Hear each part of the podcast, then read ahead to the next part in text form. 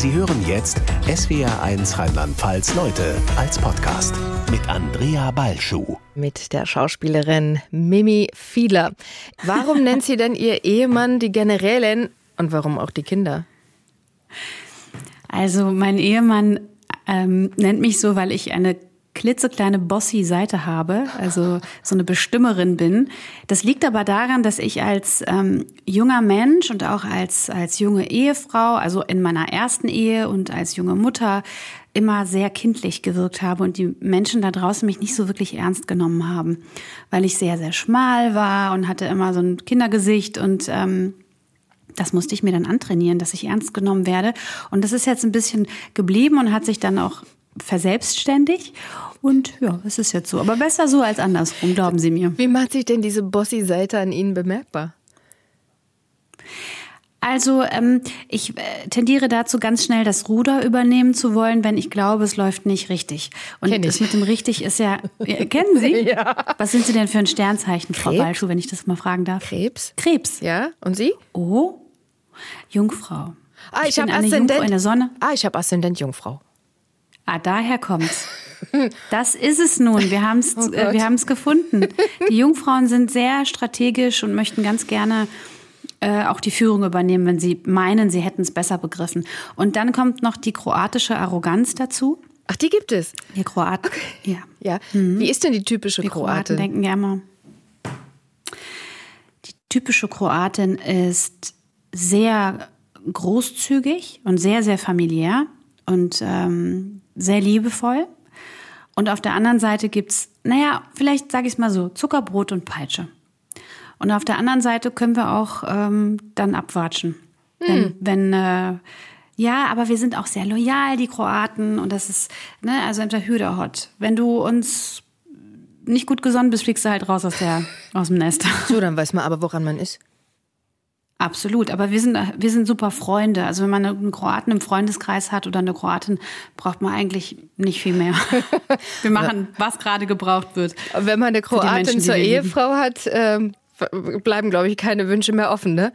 Du weißt immer, woran du bist. Es ist ja sehr praktisch in einer Ehe, das zu wissen. Ja, das stimmt. Man weiß in einer, in einer Ehe mit einer Kroatin oder einem Kroaten, wobei die Kroatinnen sind dann noch krasser als die Kroaten, immer woran man ist. Also wir sind super loyal. Ich glaube, ich kenne auch keine Kroatin, die untreu ist. Obwohl, doch, das stimmt gar nicht. Die, das- vielleicht gibt es schon ein, zwei. Aber Kroatinnen sind, sind sehr, sehr loyal, aber also verteidigen ihre Sippe und ihre Freunde auch sehr. Aber wir sind natürlich auch harte Kritikerinnen. Können aber auch Kritik einstecken.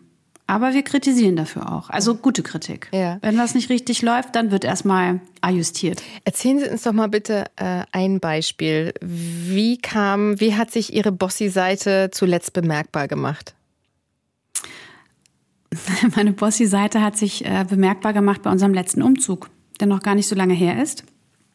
Da, ähm, ja, die Umzugsgesellschaft, äh, nee, das Umzugsunternehmen kam zu acht. Und es war ja auch, also wir sind im ersten Lockdown umgezogen und es war sowieso alles total angespannt und wir hatten irgendwie so, keiner wusste, wie nah dürfen wir uns eigentlich kommen und die durften natürlich aber arbeiten, maskiert und also wir sahen aus wie bei einer Mondlandung. Und die ähm, Umzugsunternehmer waren nicht gleich fleißig, sagen wir es mal so. Und ich hatte das Gefühl, dass der eine, wenn ich ihm sage, wohin das, äh, der Karton kommt, die Augen gerollt hat, wenn er sich umgedreht hat. Ob meines Tones wahrscheinlich. Und dann Der hab ein bisschen ich, bossy war. von- Der, er war bestimmt. Ich meine, ist ja eine Dienstleistung. Ja. Dann, sonst hätte ich ja den Karton selber hochschleppen Ja. können. Und dann ähm, hat mein Mann mir gesagt, als äh, er unten äh, einmal vorbeigekommen ist, standen die in der Pause und dann hat der eine gesagt, ja, er hätte mit dem Herrn Steiner geredet und äh, wo ist denn eigentlich die Generälin? Nee, nicht die Generälin, er hat ein anderes Wort. General bin ich beim Befehlshaberin oder irgendwie sowas. Und damit meinten sie mich. Oh Gott, aber gut, wenn Sie dann am Ende machen, was man will, dann ist doch in Ordnung. Hatten Sie, hatten Sie vielleicht keine Brötchen vorbereitet? Oh nein, das würde in einem kroatischen Haushalt niemals passieren. Oh, da bekommt man immer viel zu essen, ne? Natürlich hatten wir Brötchen. Und nicht nur Brötchen, sondern ich habe die belegt äh, wie ein, ich habe die den Käse gefaltet wie ein Origami-Blatt. Also die haben das Schönste bekommen, was man bekommen kann. Ähm, Nee, also ohne Essen, das gibt's bei uns nicht. Wir würden selbst unseren Feind mit Essen versorgen. Ich habe das gelesen äh, in Ihrem aktuellen Buch, Sie dürfen den Frosch jetzt küssen. Als Ihr erster Ehemann, als er noch nicht Ihr Ehemann war, den Antrittsbesuch bei Ihren Eltern gemacht hat und Ihre Mutter da tierisch aufgetischt hat, Fleisch ohne Ende, sodass eine ganze Armee hätte davon satt werden können. Äh, und den, den Schwiegersohn in Spee bewirtet hat, den sie eigentlich gar nicht haben wollten. Da musste ich schon sehr, sehr lachen. Und da habe ich mich gefragt, also Sie haben das ja so herrlich beschrieben, Sie haben den ja nur geheiratet, weil Sie nicht Nein sagen konnten. Ähm, haben Ihre Eltern damals nicht versucht, Sie davon abzubringen? Meine, Sie waren ja noch sehr jung. Also erstmal war es mein Vater, der das Fleisch auftischt. Das muss ich wirklich klarstellen, sonst, wenn er das jetzt hört, ist er beleidigt. Ach so. Er ist der, er ist unser Fleischmeister, der Fleischerei, der Fleischer Petter. Ähm, so heißt er.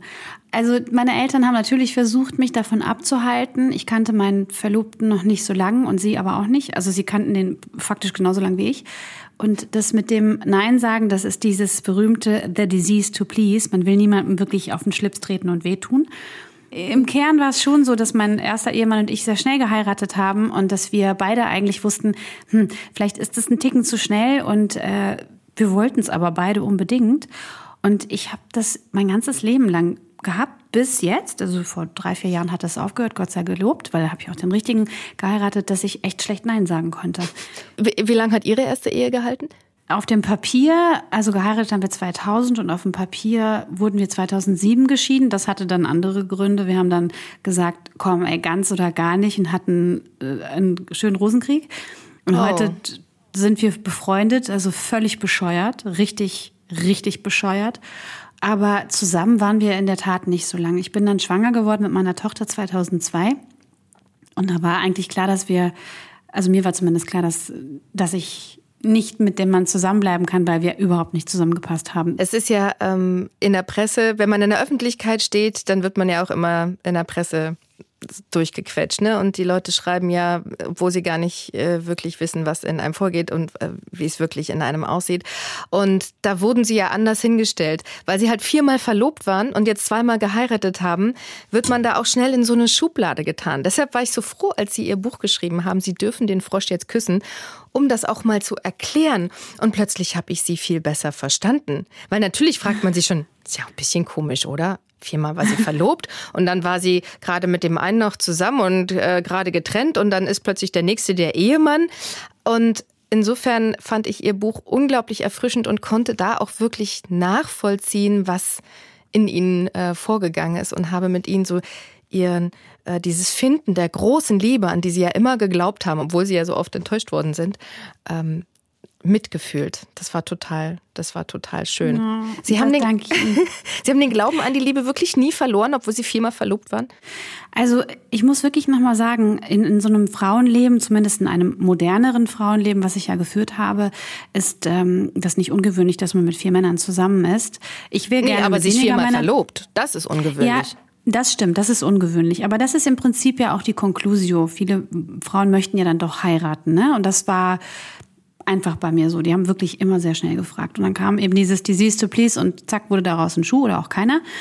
Und ähm, ich muss zu der letzten, zu meiner letzten Beziehung, die ich mit äh, Bernhard Bettermann hatte, sagen, dass ich, dass wir Bernhard, Bernhard und ich waren schon eine ganze Weile getrennt. Nochmal? Oh, ich habe jetzt echt einen Frosch im Hals. Den Frosch im Hals. Haha, kleines Wortspiel. also Bernhard und ich waren schon eine, ein paar Monate vorher getrennt, also schon eine ganze Weile und unsere Beziehung war sehr viel on und off.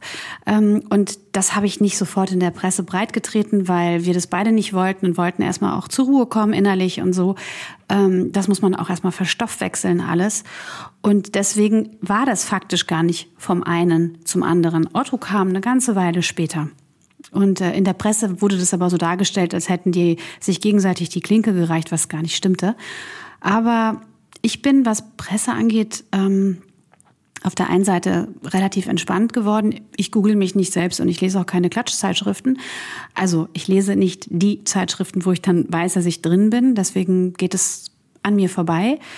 Aber auf der anderen Seite ist natürlich schon so, dass die Bevölkerung Wobei Bevölkerung klingt so groß, ja auch kein Klumpen, sondern dass Menschen sowieso immer eine Meinung über einen haben.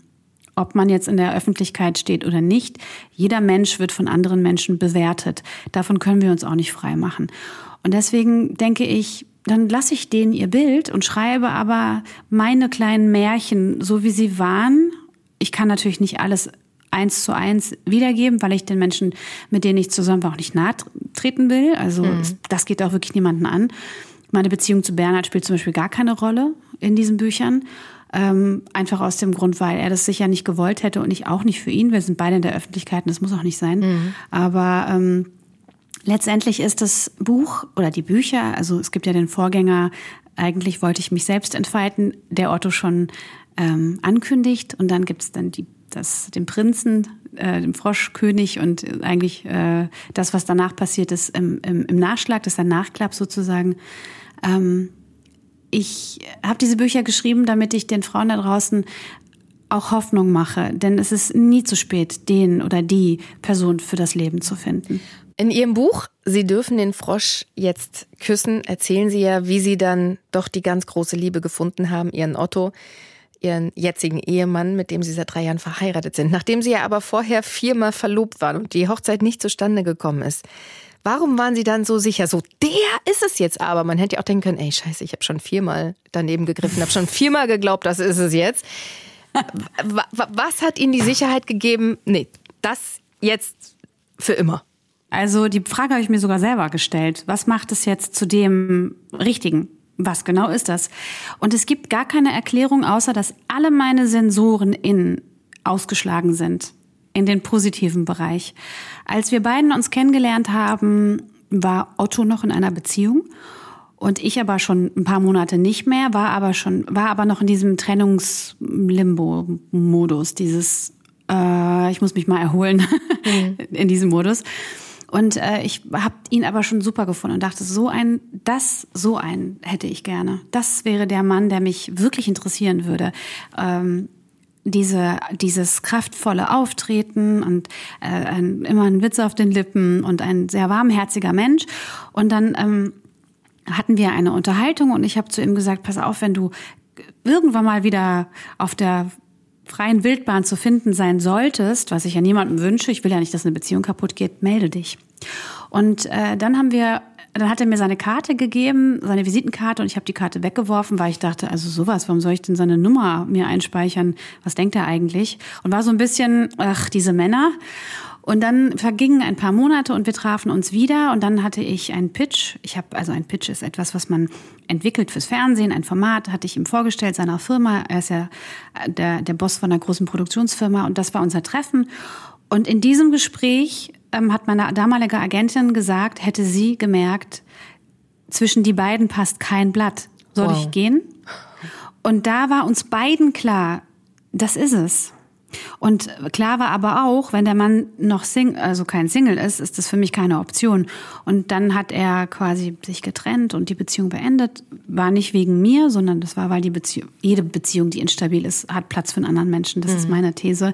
Sonst kann, sonst kann da ja gar niemand rein. Aber jedenfalls war das dann so. Und dann haben wir uns eine Zeit lang später getroffen und dann war klar, es war einfach klar, es war glasklar. Es war, als wäre das ähm, die Liebe eine Scheibe, die, durch die man schauen kann und keine Scheibe, die man erstmal putzen muss. Dann sind da tausend Schlieren, dann sagt man, ja, ist nicht so schlimm, man sieht ja trotzdem durch. Das sind dann diese Beziehungen, die eigentlich nicht so wirklich mhm. passen. Die man sich so schön redet, ne? Mhm. Genau, die man sich schön redet und wo man irgendwie äh, denkt, ja, mit der Zeit und vielleicht kann man den anderen heilen und vielleicht wird's ja besser. Und diese Beziehung hatte ich vorher geführt. Das hat viele, viele Ursachen, die in mir liegen, meistens gar nicht in den Männern oder gelegen haben. Und bei Otto war klar, ja, wir sind's. Also wir sind einfach beste Freunde. Und diese Freundschaft steht über allem und die wird uns befähigen, auch bis zum Ende dieses Lebens, solange dieses Leben für jeden für uns dauern wird, zusammen. Das ist schön. Sie hatten ja, so klar das für Sie beide auch war, ähm, trotz alledem schon gleich zu Beginn ihrer Beziehung äh, eine recht große Herausforderung, vor der sie beide gestanden haben. Sie haben da neulich auch in der Talkshow drüber gesprochen. Sie haben ähm, gesagt, dass sie alkoholsüchtig waren. Und das haben sie aber Otto nicht gleich sagen können. Sie konnten das ganz gut verdecken zu Beginn ähm, der Beziehung. Inwiefern oder was hat das mit Ihnen beiden auch, auch mit dieser jungen Liebe gemacht, als das dann klar war, als es, als es real war und auf dem Tisch lag? Man ist nicht alkoholsüchtig gewesen, sondern ist das immer. Mhm. Eine Alkoholsucht ist keine keine Angelegenheit, die verschwindet, nur weil man nicht mehr trinkt.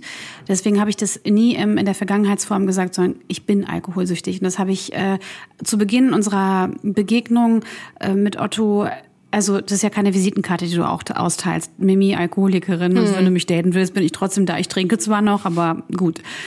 Und äh, der Alkohol war natürlich, oder beziehungsweise mein, meines, meine ganze Suchtstruktur war natürlich einer der großen Gründe, warum ich keine einzige Beziehung zu einem anderen Menschen jemals hätte auf einer auf einer schönen Plattform tanzen können. Denn ich war selbst nicht auf einer schönen Plattform in mir selbst. Ich habe natürlich auch immer jemanden gesucht, ähm, der vielleicht ähm, kein Alkoholproblem hat, aber vielleicht auch etwas in sich trägt, was mich spiegelt ich war mit keinem Alkoholiker zusammen, also um Gottes Willen, aber es war immer zumindest eine Sache in deren, in deren Persönlichkeit, die auch vielleicht hätte Heilung gebrauchen können. So, aber wenn zwei Menschen aufeinandertreffen, die jetzt äh, merken, wir gehören zusammen, so wie Otto und ich, wollte ich nicht sofort damit rausgehen. Klar, logisch. Als Otto und ich uns getroffen haben, ist das jetzt keine Sache gewesen, die ich sofort rausgepoltert habe. So, Otto, übrigens, ich bin Mimi, ich bin Alkoholikerin und ich versuche seit äh, zehn Jahren trocken zu werden. Das hat nicht so geklappt. Und ja, ich weiß, ich sehe nicht aus wie eine, die du dir vielleicht als Alkoholikerin vorstellen würdest, aber es ist so. Willst du mich trotzdem daten? Ähm, ich war in einer sehr transformativen Phase. Ich wusste, dass das aufhören muss aufhören muss in dem Sinne, dass ich wusste, wenn ich das nicht schaffe, werde ich daran sterben. Und ich war eine ganz klassische oder ich bin eine ganz klassische funktionale Alkoholikerin gewesen. Mein Haus war blitzblank, es war alles aufgeräumt, ich war eine hervorragende Hausfrau. Ich habe meinen Job weitergemacht, Viele natürlich in meinem Umfeld haben gemerkt und gesehen und vor allem gerochen, dass ich trinke. Und da ich nicht jeden Tag getrunken habe und auch kein Unterberg morgens zum Frühstück gebraucht habe, um zu funktionieren, habe ich mir lange Zeit eingeredet, das schaffe ich doch irgendwann mal. Nicht, dass ich es schaffe, aufzuhören zu trinken, sondern einfach moderat zu trinken. Und als ich Otto kennengelernt habe, hatte ich gerade eine Phase, wo ich zwei, drei Monate wieder nicht getrunken hatte. Und es war für mich aber so richtig Kampftrockenheit. Es hätte auch, ich hätte auch besser trinken können. Und dann sind wir ähm, zusammengekommen und Otto war zu dem Zeitpunkt viel unterwegs. Es war alles prä-Corona, also das heißt, man konnte noch in Restaurants gehen und sich treffen und hat selber viel getrunken. Also ich würde jetzt ähm, in der Retrospektive sagen, dass er bestimmt Phasen hatte, wo es mich missbräuchlich war.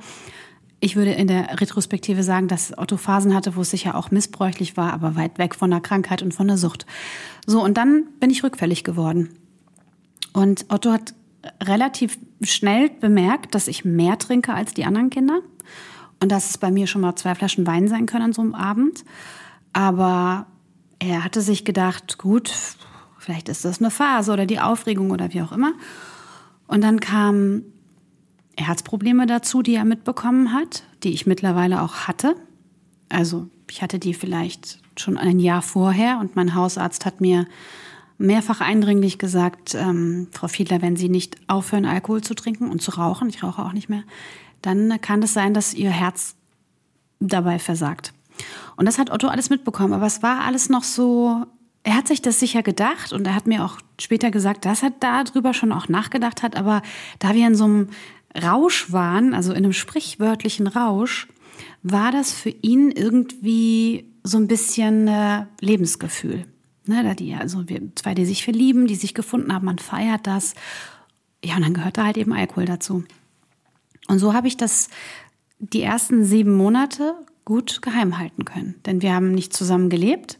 Er hatte sein, seine Bleibe in München. Ich war mit meinen Kindern in Kronberg und habe das äh, so gemacht, dass wir gute Nacht gesagt haben und ich dann, wenn ich dann getrunken habe, das war so alle drei, vier Tage später, ganz zum Schluss, bevor es dann wirklich aufgehört hat, waren es sogar nur zwei Tage Pause und habe dann meine Flaschen aufgemacht und getrunken. Mhm. Und ähm, das ging sieben Monate ganz gut. Also unsere ersten sieben Monate habe ich meinen Mann äh, praktisch angelogen. Was hat dann dazu geführt, dass Sie sich ihm geöffnet haben? Das war der 7.7.2018, war noch äh, ein paar Tage bevor ich dann, oder ein paar Wochen bevor ich wirklich nüchtern geworden bin, hatte meine Freundin Stefanie mich besucht aus Berlin und es war eine laue Sommernacht und ich hatte hier in Kronberg ein kleines Häuschen mit so einem alten Pool und es war super schön und ähm, ich hatte Saufdruck. Ist ein hässliches Wort. Im, Im, Englischen heißt es Craving. Das hört sich viel schöner an, aber mhm. Saufdruck ist im Prinzip eigentlich das bessere Wort, weil es so brachial ist. Also ich hatte Hummeln im Arsch und wollte trinken und ich habe ihr gesagt, äh, und, und die äh, Stefanie wusste, dass ich bei den AAs bin und dass ich aufhören will zu trinken. Anonymer Alkoholiker. Anonymer mhm. Alkoholiker, mhm. genau. Und da war ich schon seit 2010 immer wieder und habe immer wieder Rückfälle gehabt, bin immer wieder hingegangen und sie wusste das. Und ich hatte ihr gesagt, dass ich jetzt an so einem neuen Programm teilnehme, wo man eben so ein Cheat Day hat, also so ein so ein Tag, was man ähm, hat, wenn man zum Beispiel eine Diät macht oder eine Ernährungsumstellung, dass man an diesem Tag Schokolade essen darf oder so. Und habe ich ihr gedacht, habe ich ihr gesagt, das machen wir bei den AS jetzt auch so. Ich habe auch sie angelogen. Und dann hat sie zu mir gesagt, hm, das habe ich noch nie gehört, aber dann habe ich ihr das wirklich ganz plausibel erklärt. Denn eines können alkoholkranke Menschen oder süchtige Menschen sehr gut, nämlich sich und ihre Umwelt so gut anzulügen, dass das, was sie sagen, auch wirklich plausibel klingt. Also haben wir an diesem Abend getrunken. Ich habe Gin Tonic geholt und zwar zwei Flaschen und äh, die Stefanie war nach zwei Gläsern bedient und ist dann schlafen gegangen. Ich habe die Gläser gut gefüllt, sie war auch schnell betrunken und ich habe den Rest der Flaschen geleert. Also ich habe zwei Flaschen Gin Tonic getrunken oder anderthalb, sagen wir es mal so. Und jeder Mensch, der Gin Tonic schon mal getrunken hat, weiß, dass man von Gin Tonic wirklich richtig schnell betrunken wird. Und ich war einfach, äh, ich war komplett geblackoutet. Otto hat mich bis 1 Uhr am nächsten Tag nicht erreicht. Stefanie hat mich schlafen lassen und äh, er hatte ihre Nummer nicht. Das heißt, er konnte niemanden erreichen. Meine Kinder waren nicht da. Ähm, er hat meine Kinder angerufen und dann später hat, hat ähm, glaube ich, meine Tochter die Steffi erreicht. Ich bin aufgewacht, sie hat mich aufgeweckt und dann habe ich mit Otto telefoniert und er war außer sich.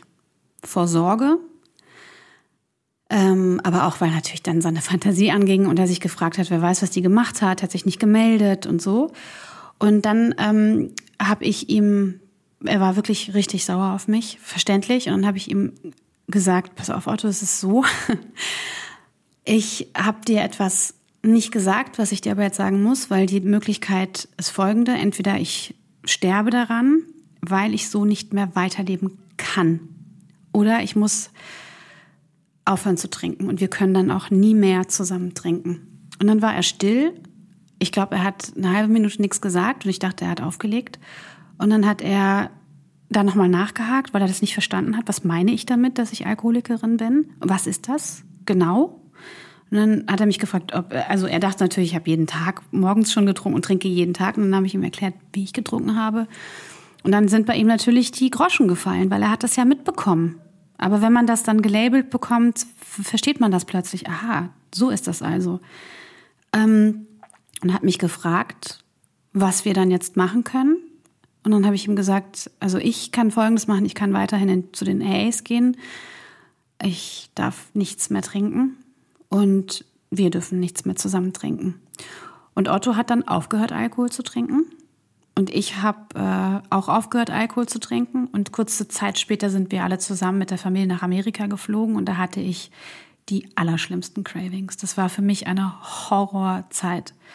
Ähm, ich konnte, ich hatte so einen Entzug, dass ich gedacht habe, ich ich äh, stütze mich hier vom Hoch aus oder so. Wow.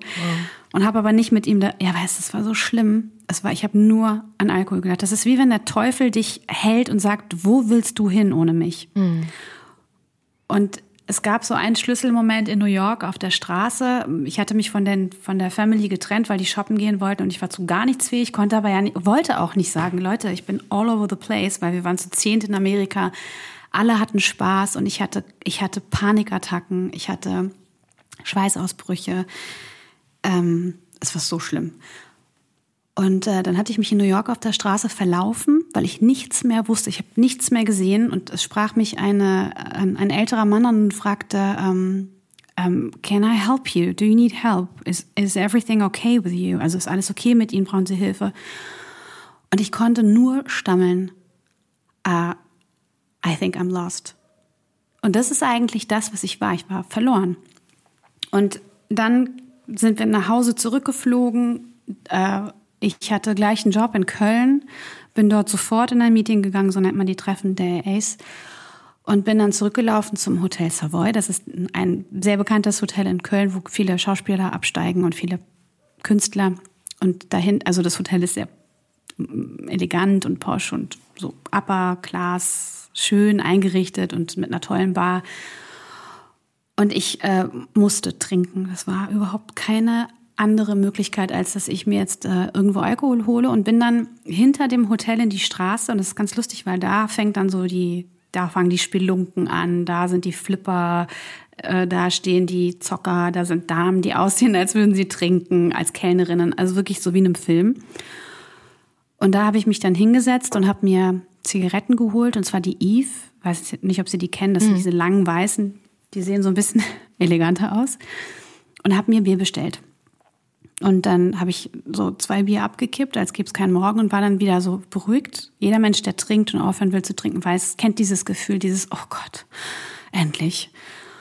Und dann greift eine Hand über mich und die Hand sah aus, als hätte sie schon lange keine Pflege mehr gehabt und drückt so eine ganz abgerauchte Zigarette im Aschenbecher aus. Und ich schaue hoch und sag Hi. Und der Mann sagt, was machst denn du hier? Und dann sag ich zu ihm, äh, das gleiche wie sie, lacht noch irgendwie so äh, verteidigend.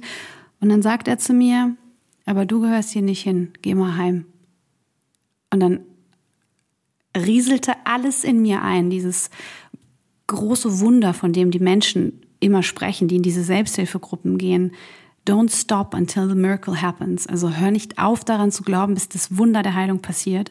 Und ich mache diese Eve-Zigarette aus, leg die Schachtel auf den Tisch, leg das Geld auf den Tisch, hab das Bier nicht mehr leer getrunken. Das dritte, was mittlerweile da stand, gehe ins Hotelzimmer, setze mich aufs Bett. Das war der 15.08.2018. Und äh, die Stimme in mir sagt, es ist vorbei. Und seitdem muss ich nicht mehr trinken. Oh, ich habe eine Gänsehaut. Oh Gott. Wow, das klingt echt nach einem Wunder. Das heißt, Sie haben es ohne Therapie geschafft. Naja, also Therapien hatte ich viele. Ah. Ähm, also und die äh, eine Selbsthilfegruppe ist ja auch eine Therapie. Ja. Viele gehen ja in eine Entzugsklinik und machen dann so diesen richtigen Entzug durch, aber den haben sie ja durchgemacht nur anders. Ja, aber ich, ich, hab den, ich hatte einen geistigen Entzug. Ich brauchte keinen körperlichen Entzug, weil ich nicht körperlich abhängig war. Ja. Also ich habe nie so, ich habe äh, einfach diese Schwelle nicht überschritten. Mhm. Aber ich war seelisch abhängig. Mhm. Und ich bin immer noch seelisch abhängig davon. Ich bediene die Sucht aber nicht mehr. Wie gehen Sie heute damit? Wirklich, ja, Entschuldigung. Ähm, wie ich heute damit umgehe? Ja, äh, da muss ich die Frage nochmal fragen. Aber wie gehen ja, Sie heute mhm. damit um? Ist, ist, ist, ist ähm, diese Alkoholsucht nicht immer wie so ein Monster ständig da und, und, und ruft? Weil Sie ja sagen, man ist ja immer alkoholsüchtig. Das hört nicht einfach auf. Das, Sie sind jetzt nur trockene Alkoholikerin. Ja, das klingt immer so. Ach, trockene Alkoholikerin, das klingt nach einer Einbuße des Lebens und das ist es überhaupt nicht. Ich bin nüchtern. Mhm. Und zwar in vielerlei Hinsicht. Und ich bin eine ganz glückliche, lebenszugewandte, nüchterne Frau. Ich kann endlich mein Potenzial leben. Ich muss mich nicht mehr verstecken, ich muss nicht mehr lügen, ich brauche nicht immer Nachschub, ich muss nicht ständig die Tankstellen wechseln, damit mich die Leute da nicht erkennen und denken, war die nicht eben schon da? Ich äh, muss die Flaschen nicht verstecken, ich muss mich nicht rechtfertigen von meiner Familie, ich tue niemandem mehr weh. Und deswegen ist diese Sucht, wenn sie dann in Heilung ist, und ich bin in Heilung, einfach auch äh, zwar da, aber aber kann, darf sich transformieren. Und trockene Alkoholikerin klingt, als hätte jemand ein wahnsinniges Problem. Mhm. Das habe ich aber nicht mehr.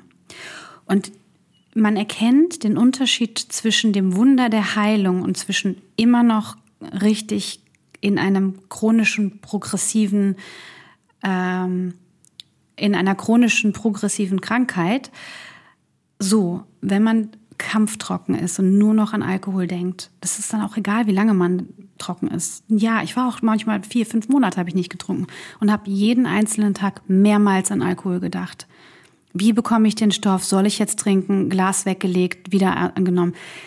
Zu dem, was ich jetzt habe, nämlich ich denke gar nicht mehr dran. Neben mir könnte eine ganze Mannschaft Alkohol trinken. Meine Familie trinkt immer noch. Also die fragen mich natürlich immer, Mama, ist es okay, wenn wir ein Glas Wein trinken? Keiner besäuft sich mehr in meiner Gegenwart oder so.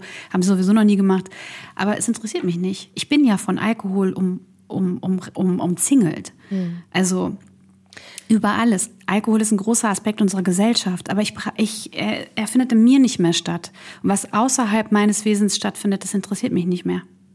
Diese Transformation, die Sie beschrieben haben, ähm, also ich, kann, ich, ich nehme sie wahr. Ich ähm, schaue ja ihre Instagram-Stories an und ähm, sie haben einen ganz tollen Instagram-Account, in dem sie sich sehr persönlich, sehr weich, sehr nahbar zeigen. Sie erzählen Geschichten aus ihrem Leben, ähm, von, von ihrer Oma, von ihrer Schwester. Und sie sind mir dadurch unglaublich nahe gekommen. Und ich kenne natürlich auch noch die Mimi Fiedler von früher, die Partymaus, so wie man sie halt gesehen hat äh, bei, bei rote Teppich-Events oder so. Also da hat man wirklich das Gefühl, ähm, da hat sich irgendwas transformiert. Und ähm, sie haben neulich auch in der Instagram-Story, das fand ich ganz schön, erzählt, dass sie jeden Abend ein, ein, ein Danke-Tagebuch füllen. Das fand ich so schön. Ähm, mhm. was sind so Aber es ja? ist interessant, es ist interessant, Frau Balschow, dass Sie mich mit roten Teppichen und Partymaus identifizieren, weil ich nie auf roten Teppichen war. Und ich war auch nie eine Partymaus. Und es ist erstaunlich, wie ein Bild in der Öffentlichkeit entsteht, weil man es irgendwie auf eine ganz seltsame Art und Weise protegiert.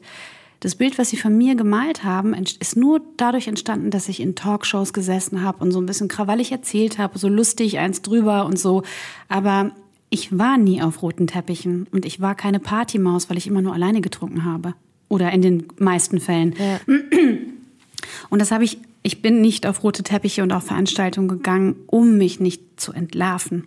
Mhm. Weil das hätte man natürlich sofort gesehen, dass ich, wie ich trinke, und zwar in der Öffentlichkeit. Und ähm, die Dankbarkeitsliste, das ist ein großer Bestandteil der Selbsthilfegruppen. Äh, das habe ich bei den AAs gelernt, dass man den Fokus darauf richtet, wenn man dann trocken ist, wenn man in der, in der Genesung ist, dass man den Fokus darauf richtet, was gut gelaufen ist. Also ich führe die jetzt seit drei Jahren, die Dankbarkeitslisten, und der erste Satz ist immer, dass ich mich bedanke für den wunderschönen, nüchternen Tag. Mhm. Wenn er manchmal auch nicht schön war, war er dennoch schön, weil er nüchtern war. Mhm. Dadurch gehen sie auch in so ein Füllegefühl rein, ne? wenn man Dankbarkeit empfindet für etwas, selbst wenn der Tag total mies gelaufen ist. Es gibt immer irgendetwas, wofür man dankbar sein kann. Und plötzlich ist man nicht mehr im Mangel, sondern dieses eine kleine, wofür man Dankbarkeit empfindet, das kann sich potenzieren und dann findest du noch eine kleine Sache, für die du dankbar bist und noch eine kleine Sache und plötzlich bist du in diesem Füllegefühl drin. Ja, und darum geht's. Wir, wir können alle Fülle kreieren in unserem Leben. Und wenn man sich wenn man ein süchtiger Mensch ist oder ein chronisch kranker Mensch ist, dann bist du sehr beschäftigt mit, dem, mit dieser Krankheit.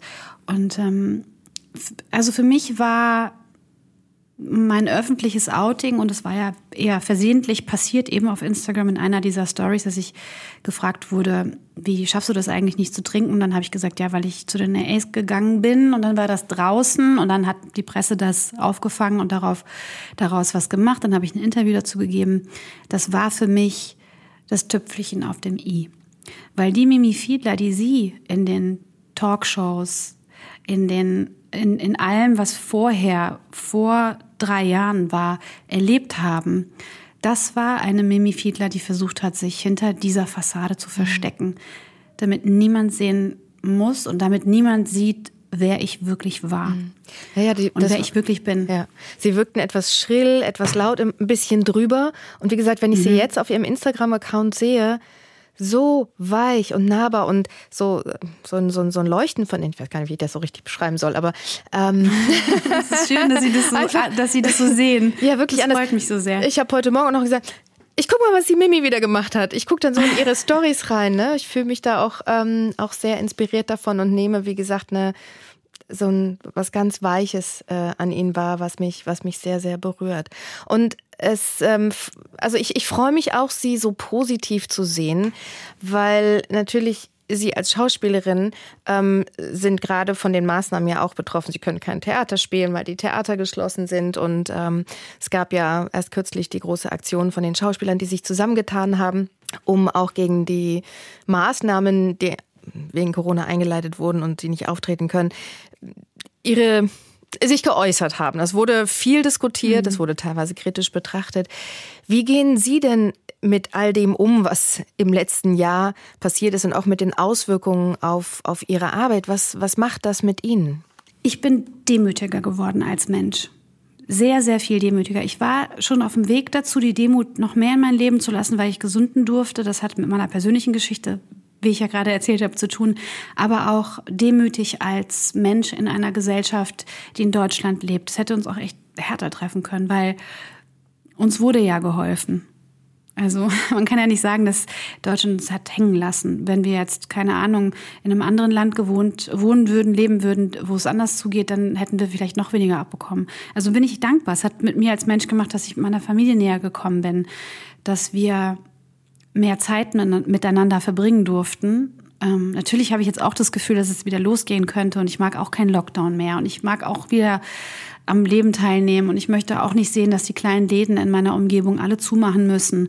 Ich möchte auch nicht zusehen und zuhören, wie um uns Leute sterben, die wir kennen, wie die fliegen. Das will ich alles auch nicht mehr. Aber ich bin, ich bin auch gut durch diese Zeit gekommen. Ich hatte keine großen finanziellen Einbußen. Ich habe, äh, wie gesagt, meine Familie ist gesund geblieben, knock on wood. Also mit mir als Mensch hat es was Positives gemacht in diesem ganzen Negativen, was ich natürlich sehe. Aber ich kann nur sagen, dass ich einfach auch Glück hatte. Und dieses Glück weiß ich zu schätzen und auch das macht mich demütig. Mhm. Ich hatte so viel Glück, wirklich. Oh, ich kann schön. nicht sagen, dass das an mir oder in mir, dass ich, ähm, ja, ich hatte das Glück, weiter Geld verdienen zu dürfen ich habe zwar keinen einzigen Drehtag gehabt letztes Jahr, aber dann sind andere Dinge entstanden und ich habe nicht so viel Geld verdient, wie ich es sonst tue, aber es hat für mich gereicht. Ich habe einen Mann, der gut verdient, der auch einen festen Job hat, den er behalten konnte. Und also alles ist gut. Meine Tochter mhm. hat Abitur machen können letztes Jahr. Ich sehe natürlich andere Schicksale da draußen und ich weiß, dass es ganz, ganz schwer ist, äh, mit der Situation umzugehen. Ähm, dass es anders ist, wenn man in einer Zweizimmerwohnung mit vier Leuten wohnt, Homeschooling machen muss mit zwei kleinen Kindern und noch im Homeoffice, als ich das jetzt sage. Deswegen rede ich natürlich immer aus einer anderen Position. Dennoch möchte ich zu Achtsamkeit ermahnen. Es bringt nichts, wenn wir uns jetzt die Köpfe einschlagen. Das ist der falsche Weg. Mhm. Und im Übrigen ist es auch der falsche Weg, wenn ein Rundfunkrat sagt, wir nehmen euch die Jobs weg. Dann denke ich mir, alter Verwalter. Ja. Wer hat dir das eigentlich beigebracht? Mhm. Ist das die Antwort auf eine ist, das, ist das die Antwort? Bist du jetzt derjenige, der du spielst den doch, du spielst genau den, die wir nicht haben wollen, ins Tor. Mhm. Einer, einer Partei, die Aufschwung bekommt, die brauchen wir wie ein, wie ein Stück Scheiße am Schuh. Ja. Also wirklich. Ja. Das ist unser Untergang. Ja. Naja, aber es ist wie gesagt, da können wir noch 18 Jahre drüber reden. Das Schöne ist, in dem Lockdown ist ja Ihr Buch entstanden. Sie dürfen den Frosch jetzt küssen. Das ja. ist jetzt da. Und Sie sitzen bereits schon am vierten Buch. Worüber wird es da gehen? Über Alkohol. Das Buch heißt Trinkerbell. Und es kommt nächstes Jahr im März raus. Wow. Hm. Damit werden Sie, glaube ich, so vielen Menschen Mut machen, weil es gibt ähm, möglicherweise sicherlich auch bedingt durch die Pandemie immer mehr Menschen, die ähm, sich in den Alkohol flüchten ähm, um mit der Realität irgendwie besser umgehen zu können, wie sie in dem Moment meinen und die dann nicht, nicht wissen, wie sie rauskommen sollen. Der Kopf sagt, ja, du musst da raus, du musst da raus, du kannst dran sterben und ähm, wie sie ja sagen, ähm, man ist ja dann, da ist ja so eine seelische Abhängigkeit teilweise auch da. Und da sind sie so eine Mutmacherin, dass sie auch so, so offen darüber sprechen. Ja, es ist ja auch nicht selbstverständlich, ähm, das, das offen zuzugeben. Und das bewundere ja, ich, ja. Aber wenn ich Krebs hätte, würde ich es auch offen zugeben. Das habe ich jetzt mittlerweile gelernt, dass ähm, Alkoholismus einfach eine Krankheit ist. Und wenn man Hilfe braucht, muss man nach Hilfe fragen, sonst kann einem nicht geholfen werden. Und ich hatte den Mut, es zu tun. Und ähm, ich weiß aber, wie schwer das ist, den Mut nicht, also ich weiß, dass der Mut eine keine Sache ist, die einem alkoholkranken oder einem süchtigen Menschen in die Wiege gelegt wurde. Mhm. ähm, die Zahlen, um nochmal auf Corona und Alkohol zu kommen, sind ähm, schrecklich. Also die, die Alkohol, die, die Rate zwischen den Menschen, die missbräuchlich getrunken haben und jetzt in eine Sucht abgerutscht sind innerhalb der Pandemie, ist so groß und so erschreckend. Und diese, ja, das wird uns auch noch beschäftigen. Und dabei ja, kann und aber, hoffe, ja, dabei kann aber ja. ihr, ab, schnapp, schnapp, schnapp. Immer so, wenn man sich nicht sieht, dann äh, passiert das leicht. Ja, ich, will, ich will dir ja nicht ins Wort fallen. Äh, ähm, mach weiter. Nee, du. Nee, nee, du. Aber dabei kann ihr Buch, was dann nächstes Jahr erscheint oder dieses Jahr hoffentlich noch? Nein, nächstes, nächstes Jahr. Jahr okay.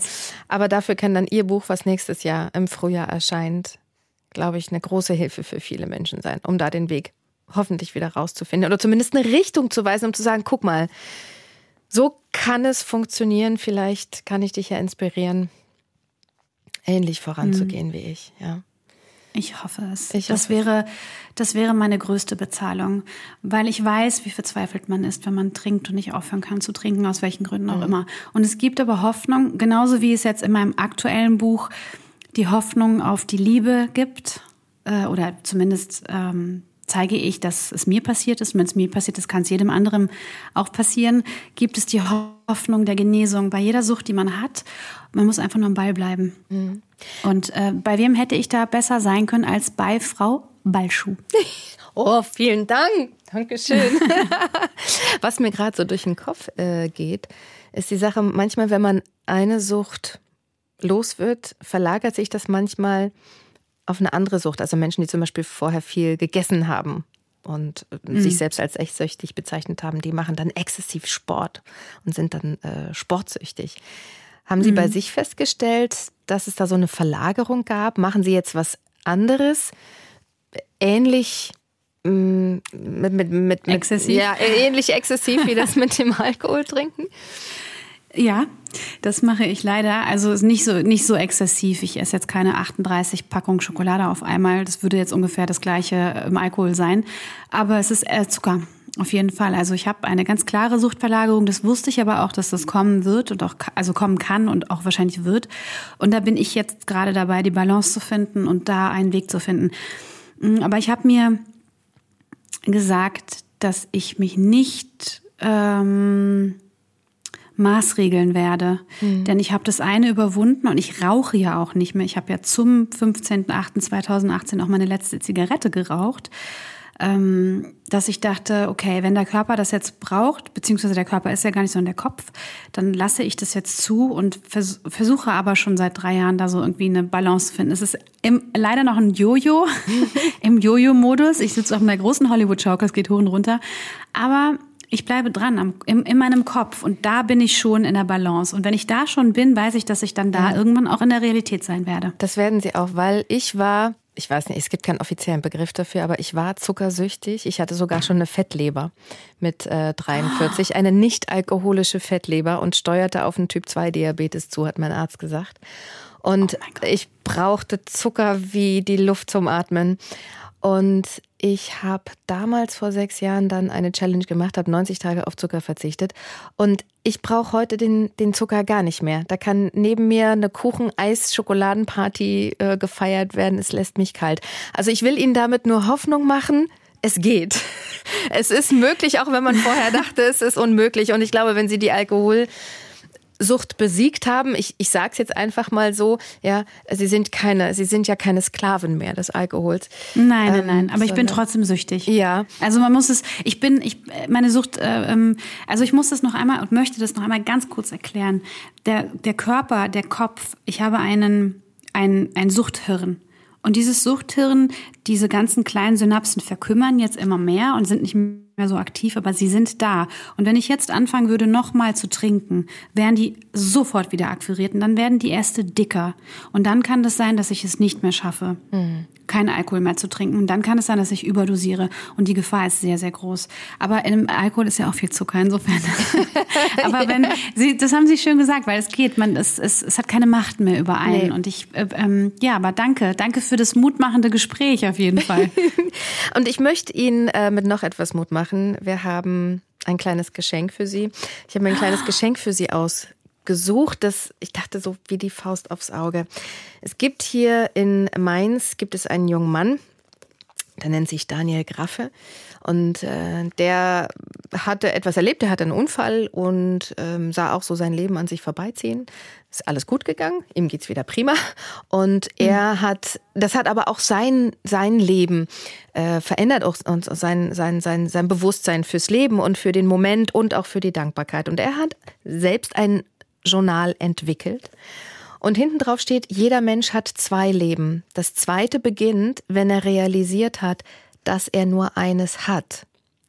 Und mir oh. scheint, das war der Moment, als ähm, der Mann in Köln ihn die Hand auf die Schulter gelegt hat und gesagt hat, sie gehören hier nicht hin. Ich glaube, dass da ihr zweites Leben äh, begonnen hat. Und ich möchte Ihnen gern dieses Journal ähm, schenken. Und es geht dabei auch darum, jeden Tag zu reflektieren und dann beantwortet man auch die Frage, für wen oder was bin ich heute Morgen dankbar und warum und am Abend? Was habe ich heute Gutes für jemanden getan? Und welche Erfolge und tollen Erlebnisse hatte ich heute? Also einfach dieses Reflektieren für das, was man jetzt im Moment hat. Und das möchte ich Ihnen gerne als Geschenk mitgeben. Vielen, vielen Dank.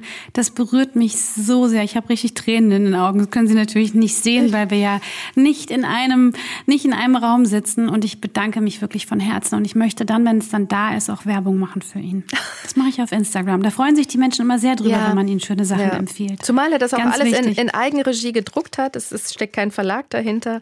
Ähm, er dann, hat das alles dann müssen wir den noch die, mehr unterstützen. Auf die Beine gestellt. Und ich liebe dieses Journal. Ich verschenke das sehr, sehr gern ähm, an Menschen, die ja den Sinn des Lebens auch nochmal hinterfragen. Und äh, hm, insofern Schön. wünsche ich Ihnen viel Freude damit. Von Herzen wünsche ich Ihnen immerwährende Liebe, Gesundheit. Ähm, ich freue mich auf das nächste Buch, was dann im nächsten Jahr erscheinen wird, an dem Sie gerade schreiben. Und Dankeschön für Ihre Zeit. Dankeschön, Frau Balschuh. Das war ganz, ganz schön, mit Ihnen zu sprechen. Und ich liebe es, Ihnen zuzuhören. Sie haben so eine schöne Stimme. Also, wenn es mal mit dem Radio nichts mehr ist, dann sollten Sie auf jeden Fall Hörbücher sprechen. Machen Sie mich nicht schuldig. ah ja, doch. Busy schon. Das stimmt doch. Busy. Ganz lieben Dank. Alles Gute. Dankeschön. Bis bald. Bis bald. SWR 1 Rheinland-Pfalz, Leute.